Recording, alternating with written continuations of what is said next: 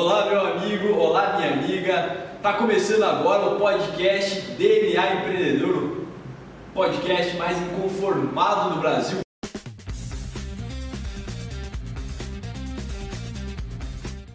E hoje, na entrevista, nós trouxemos Thalita Hansen, que vai falar sobre marketing relacional em vendas. Pessoal, me chamo Thalita Hansen, sou responsável por parcerias e alianças estratégicas na Centfor. Muito prazer, meninas, é muito bom estar contigo, Felipe e aqui. Espero agregar aí pro pessoal. Vai agregar sim, com certeza. Isso aí, para a primeira pergunta, essa palavra, marketing relacional. O que, que é isso? De onde que É, veio? eu não entendi, eu falei a palavra, mas eu não entendi o que, que era. Então, É. Legal, meninos, vocês são muito engraçados. Mas enfim, vai cortar isso depois, né? Vai que Não não. tem direto, não, é É direto. Bom, pessoal, é, eu gosto sempre de voltar na causa raiz, né? O que, que o marketing relacional ele surgiu. E antes, eu quero trazer um ponto muito importante, que o comportamento do consumidor ele vem mudando cada vez mais. Né? Então, você lançar uma promoção não é aquilo que vai realmente chamar a atenção do teu consumidor. E eu vejo a pandemia como uma segunda oportunidade para a gente fazer mais, para a gente fazer melhor no quesito atendimento. E aí vem o marketing relacional, que lá em 1950 ele começou a surgir de uma forma assim é, excepcional, por quê? Porque teve a revolução industrial e obviamente o mercado foi ficando mais competitivo, então se só você é, produzia calça jeans, agora tem o João da esquina que produz calça jeans. Como que a gente consegue se destacar frente a isso? Eu acho muito legal porque você estava falando de marketing relacional, né? A gente entende hoje que vendas, ou na verdade qualquer coisa na vida é relacionamento, né? Uhum. Na verdade não existe, você compra de uma pessoa porque você gosta dela. Você igual compra o meu brownie, por exemplo, por quê? Né? Não só porque o brownie é bom, não só porque o brownie está aqui fácil, ou compra da GGV, porque você conhece a GGV, você conhece o bom trabalho que a GGV faz, você sabe o bom atendimento que vai ser dado a você e por isso que acaba comprando. É alguma coisa assim, marketing relacional? Total, tem aquele livro de inteligência emocional em vendas do James, não sei se vocês já leram, mas ele fala justamente disso. São algumas cinco perguntas, eu não vou lembrar de todas agora, mas uma Esse das James é primeiras. íntimo, né? É, mas a primeira dele é assim: as perguntas que o cliente precisa fazer para você, para ele comprar de você. Uma das primeiras é: eu gosto de você? Eu confio em você? Você me passa credibilidade? Você soluciona o meu problema? Então essas perguntas de eu gosto de você, eu confio em você. Se você não responder essas perguntas, a pessoa só compra se, você, se ela tiver abertura, se você gerar confiança nela, e aí sim ela vai conseguir comprar de você. Fora isso, né?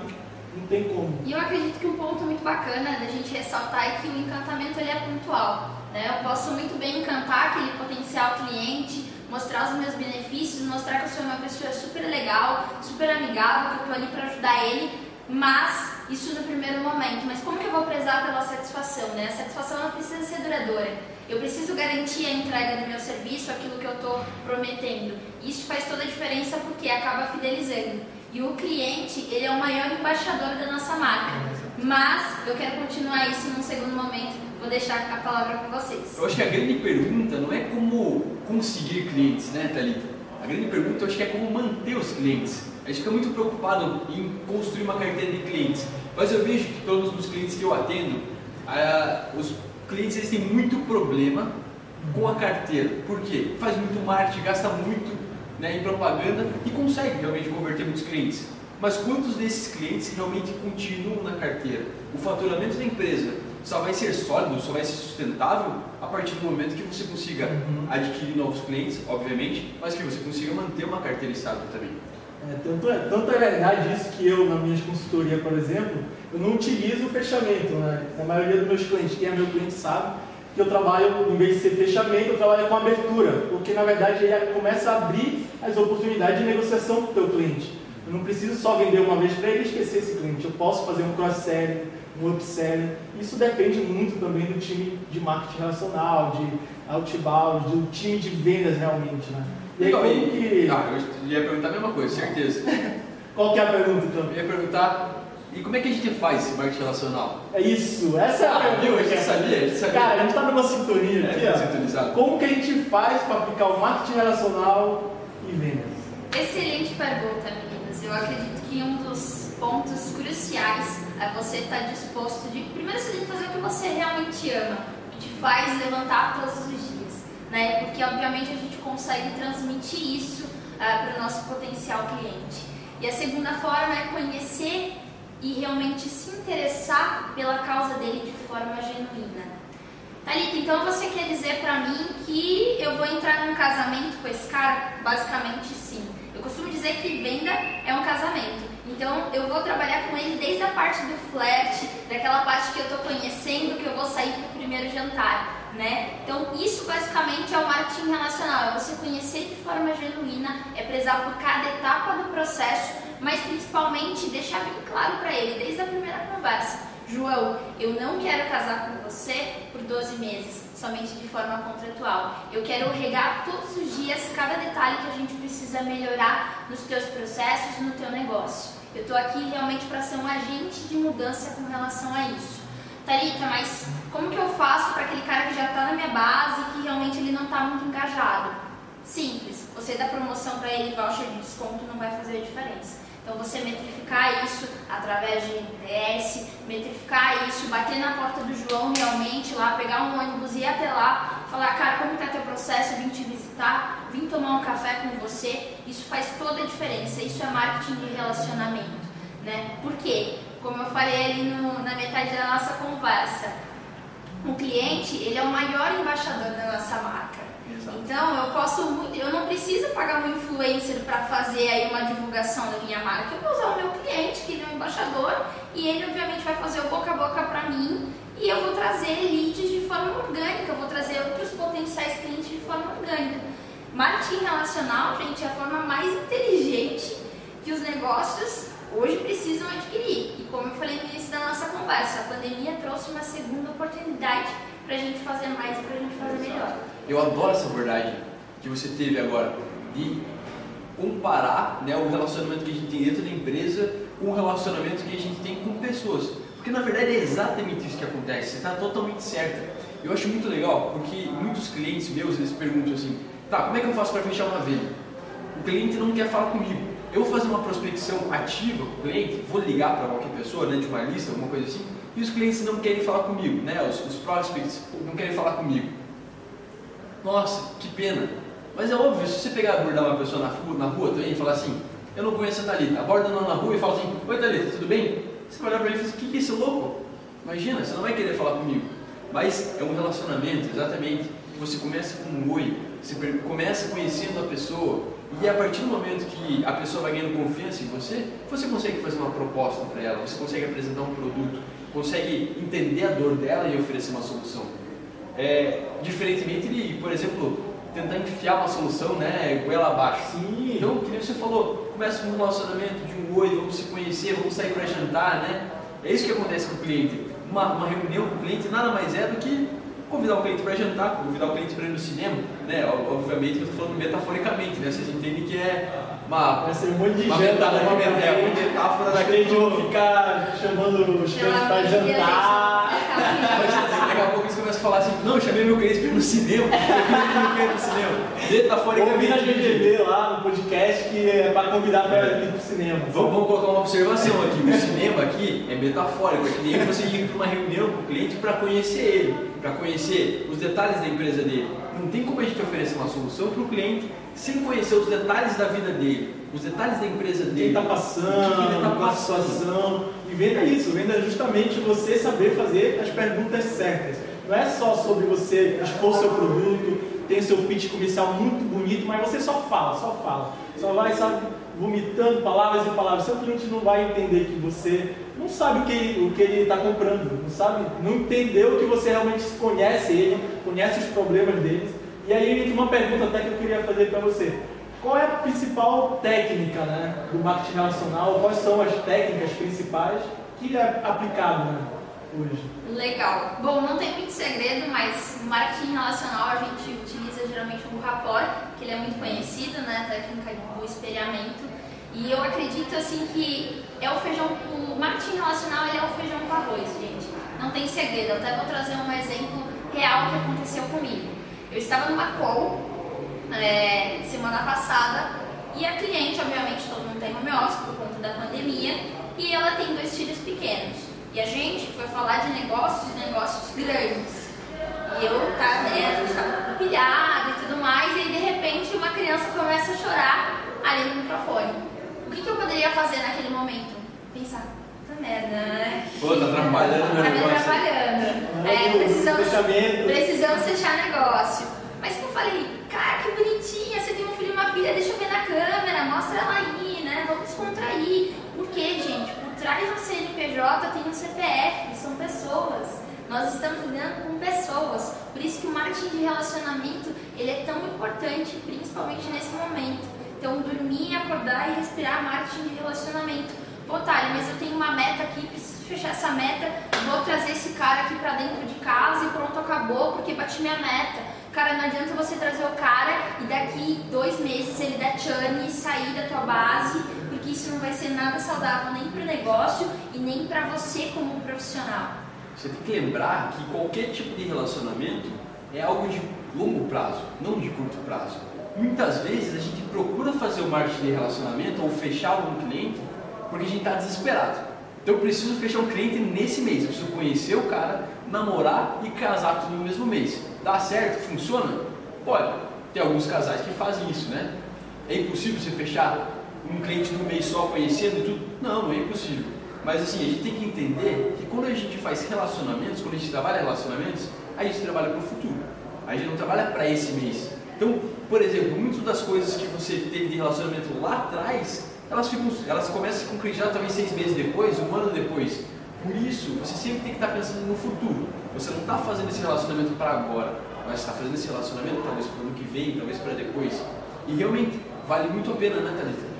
E o toque que você dá, eu, eu gosto muito de falar em experiência, né? Mesma coisa que você entrar numa loja de shopping e tem aquele cheiro especial, né? Que a gente chama aí geralmente de Neromat, né? Então, poxa, entrei, ai, a loja da Bibi tem um cheiro único. E quando eu sentir esse cheiro novamente, eu vou saber que é da Bibi. Então, a experiência que você dá para o teu potencial cliente vai fazer toda a diferença. Ele pode não poderia comprar você, ou comprar teu produto, ou querer comprar tua causa nesse momento, mas ele jamais vai esquecer da experiência que você deu para ele. João, eu entendo que não é o teu momento agora, mas vamos conversar daqui dois meses. Né? Olha, conta comigo, o que você precisar, o que eu puder fazer por você. Cara, de repente liberar, não sei, de- existem diversos tipos de produtos, de repente liberar um trial, beleza, vou deixar ele com gostinho de quero mais, a mesma coisa que você está conhecendo a pessoa. Você não vai ali se abrir 100% no momento, você sempre vai deixar com aquele gostinho de quero mais. Por isso que eu gosto de relacionar muito vendas com o casamento, a parte da conquista, do flat, do namoro, porque é exatamente isso. Né? Eu dou, mas eu recuo por quê? Porque eu não quero casar com ele por 12 meses. Eu quero fidelizar essa venda. Eu quero ajudar ele. A gente falou, na verdade você falou um pouquinho atrás sobre como faz para a gente manter esses clientes na carteira. Mas agora me surgiu uma curiosidade. Como é que a gente inicia esse relacionamento? Aonde que eu procuro potenciais clientes para mim? Onde que eu começo com esse marketing relacional? Legal, hoje a gente tem duas formas, eu gosto de voltar lá na causa raiz, né? Que é no processo de aquisição do cliente. Então, tem empresas, corporações que trabalham com inbound e com outbound. Quando é inbound, é muito mais fácil, porque você pode falar, cara, selecionamos aqui alguns perfis e provavelmente o João te indicou e tudo mais. E no caso de outbound, né? Uma técnica que a gente que é tipo usa. um pesadelo, né? Um É pesadelo. um pesadelo para todo mundo. Ao fazer outbound, tem que ficar ligando para as Eu pessoas. vou contar um segredo pra vocês, tá? Podem praticar em casa. O que, que geralmente, quando eu trabalhava na parte comercial, eu usava muito. Mesmo sendo outbound, eu falava assim: Nossa, João, eu já sou cliente de vocês e provavelmente o Maurício que eu encontrei no evento indicou. E eu falei assim: Nossa, perfeito, eu já sou cliente, eu vou ligar porque eu acho que eu posso ajudar Já faz uma reciprocidade ali, já no diálogo. Muito legal. Isso mesmo. E aí você fala assim, nossa, eu amei a tua marca, ou geralmente eu uso, ah, eu sou cliente já há algum tempo, gente, eu usava dava certo. É um gatilho, né? Gatilho de reciprocidade o cliente, certeza. já se identifica, sabe que provavelmente, se o- ele realmente lembra do Maurício e se recorda, ele vai falar contigo, vai falar, oh, amiga, já se considera amigo, já se aproxima, né? Eu acho que o grande problema que a gente tem que pensar é com abordagens agressivas. Muitas vezes, por a gente estar com esse sentimento de imediatismo, da gente querer fechar rápido uma negociação, a gente acaba sendo agressivo. Deixa eu dar um exemplo para vocês. Fui fazer uma degustação hoje de manhã do brownie, né? O pessoal conhece meu brownie aí, mas vamos fazer uma degustação. O que, que acontece? Quando você oferece uma coisa para uma pessoa que você não conhece, ela não conhece teu produto, ela não conhece você, que nem ele aqui falou. Ela não confia em você, ela não confia no teu produto. Você oferece pela primeira vez, a pessoa tem uma barreira para conversar com você. E quando a gente é agressivo nessa abordagem, acaba, a barreira acaba ficando muito maior. Então o que a gente precisa fazer? Tem que ter consciência de que essa abordagem ela precisa ser uma abordagem pacífica. Precisa ser uma abordagem calma, tranquila, para dar confiança para a pessoa. Quando você aborda uma pessoa, ela está no mundinho dela, ela está na bolha dela. Se você entra dentro da bolha dela, né, falando com ela alguma coisa assim, você está ferindo a, aquele conforto que ela tem. E se você vai gerar um desconforto para ela, imagina que tem que ser alguma coisa muito atrativa que você vai fazer. Precisa ser uma coisa muito pacífica, muito calma, muito tranquila, porque senão ela vai rejeitar. O primeiro, a primeira ideia do ser humano é quando você toca uma pessoa e você não conhece a pessoa, é você tentar tirar a mão da pessoa, né? Você se assustar, alguma coisa assim. E é a mesma coisa com relação a relacionamentos. Sim, isso que tu falou é bem legal, porque quando você pensa assim, ele não conhecia a pessoa e foi oferecer o brownie. Nesse momento, isso não serve só para o brownie, serve também para você que é B2B, você que é B2C. Você está gerando valor para o teu cliente. A partir do momento que você gera valor, o teu cliente ele tem é ativado um gatilho de reciprocidade esse gatilho faz com que ele se sinta na obrigação de te dar algo de volta. Ou seja, quanto que custa? Já tem aquelas perguntas, né? Que custa mesmo o brown inteiro? Quanto que, que realmente é então? Ah, como que funciona? Então, dessa maneira você consegue ter um relacionamento melhor. O que, que você acha de tudo isso aí? Legal. Eu acho que volta muito no início da nossa conversa quando eu mencionei que as pessoas elas não compram bens e serviços, elas compram experiência, né? Então, Joana, muito prazer. É, não te conheço, estou te vendo aqui. Vi que você tem uma tatuagem, nossa, super interessante. Inclusive, eu quero indicação, se você puder me indicar, porque, menina do céu, eu estou atrás de um estúdio que realmente faça tatuagem. Aproveitando, Joana, já que você vai me indicar, tenho certeza disso, eu queria te oferecer um brownie aqui. Eu estou fazendo alguns testes e eu gostei muito do sabor. Você poderia me ajudar também nesse processo? Você pode me dar um feedback de como foi a sua experiência? você achou provar esse drama? Né? Você não fica assustado com a maneira que você pensa. É muito, assim, sabe? Você leva na conversa, é muito fácil, assim, tipo, não dá nem pra perceber. Você começa a falar da tatuagem, quando você viu, já é amiga da pessoa. Tô assustado mesmo com a tua verdade. Legal, pessoal. Então, isso é muito estudo, realmente. O marketing relacional, como eu falei, lá em 19, desde 1950, infelizmente, Muitas corporações elas não valorizavam isso, mas eu gosto de ressaltar que a pandemia nos trouxe uma segunda oportunidade de fazer mais, de fazer bem feito, de fazer melhor. Ô Thalita, mas não fechei o negócio com o João nesse mês, as coisas estão difíceis, falta aí dois meses para eu bater minha meta do trimestre. Sei que eu sou agitada, eu sou acelerada. Tá provavelmente fazendo barulho pra caramba. Então, beleza, vamos voltar lá. Depois você corta, produção. O que, que eu tava falando? Tava falando lá atrás, como que era que as pessoas não valorizavam tal. Isso. E eu, e eu, vejo como uma segunda oportunidade, principalmente lá dentro de casa, era algo que não era muito valorizado e começou a ser porque eu bati muito na tecla. Né? Independente se eu vou fechar o João no mês que vem, eu quero que ele entre comigo e ele não vai ficar por 12 meses. Eu não vou casar com ele por 12 meses. Eu quero resolver o problema dele, eu quero fidelizar ele, eu quero ter a oportunidade de fazer um cross, eu quero ter a oportunidade de fazer uma upsell com ele. Exatamente. Né? E isso é lucro sustentável, gente. Cliente é embaixador da marca, não adianta. Não adianta. Tanto se você der uma experiência ruim para ele, se você fazer uma venda empurrada para ele, ele vai no Reclame Aqui, ele vai explodir nas mídias sociais se você der uma experiência boa, ele vai falar bem de você, ele vai gerar boca a boca, isso é ali de graça e assim o negócio gira. E você pode dar mais algumas dicas pra gente de como manter esse relacionamento, esse relacionamento com o cliente? Porque eu entendo que ah, uma das grandes dificuldades das empresas é manter esse relacionamento depois que ele já está na carteira. Que você falou, é, são coisas que poucas empresas fazem de realmente ir visitar o cliente, escutar ele. Como é que você está? Eu não vim para te vender nada hoje. Eu vim para entender como é que você está para visitar o teu negócio, para experimentar o teu negócio, talvez para consumir alguma coisa.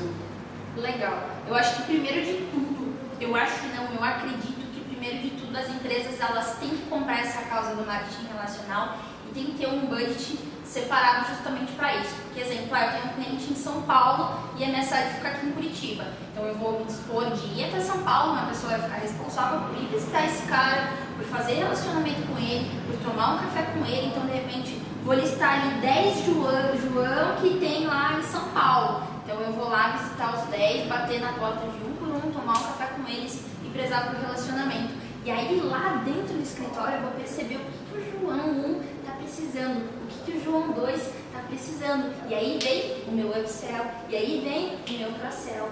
Né? Uau, legal.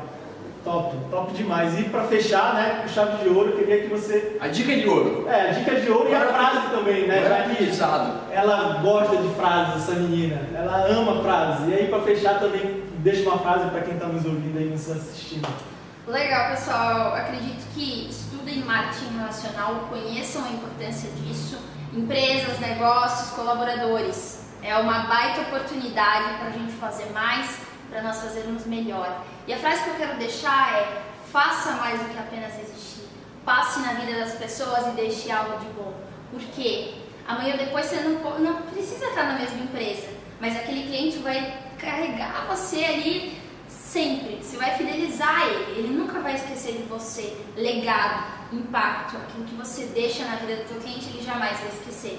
Independente se você esteja atuando lado a lado com ele ou não. Legal, muito obrigado, Thalita. Foi um prazer receber você no podcast DNA Empreendedor. Ele é aqui, meu co-host. Muito obrigado pela tua presença também, tamo junto. Conto com vocês também nos próximos podcasts, nos próximos vídeos. Legal quando você fala de podcast e aponta no vídeo, assim, como se alguém do podcast estivesse enxergando você. Mas você pode assistir o vídeo também Imagine tá... agora o Felipe apontando para você e falando. É, Eu tô criando rapport, eu tô criando rapport pelo áudio através de uma, de uma de um movimento. Galera, para quem está ouvindo pelo podcast, só para lembrar que vocês podem assistir por vídeo também, vai estar nas nossas plataformas se você quiser assistir a gravação do nosso podcast. Eu agradeço a presença de todo mundo e até o próximo DNA Empreendedor. Valeu, tamo junto.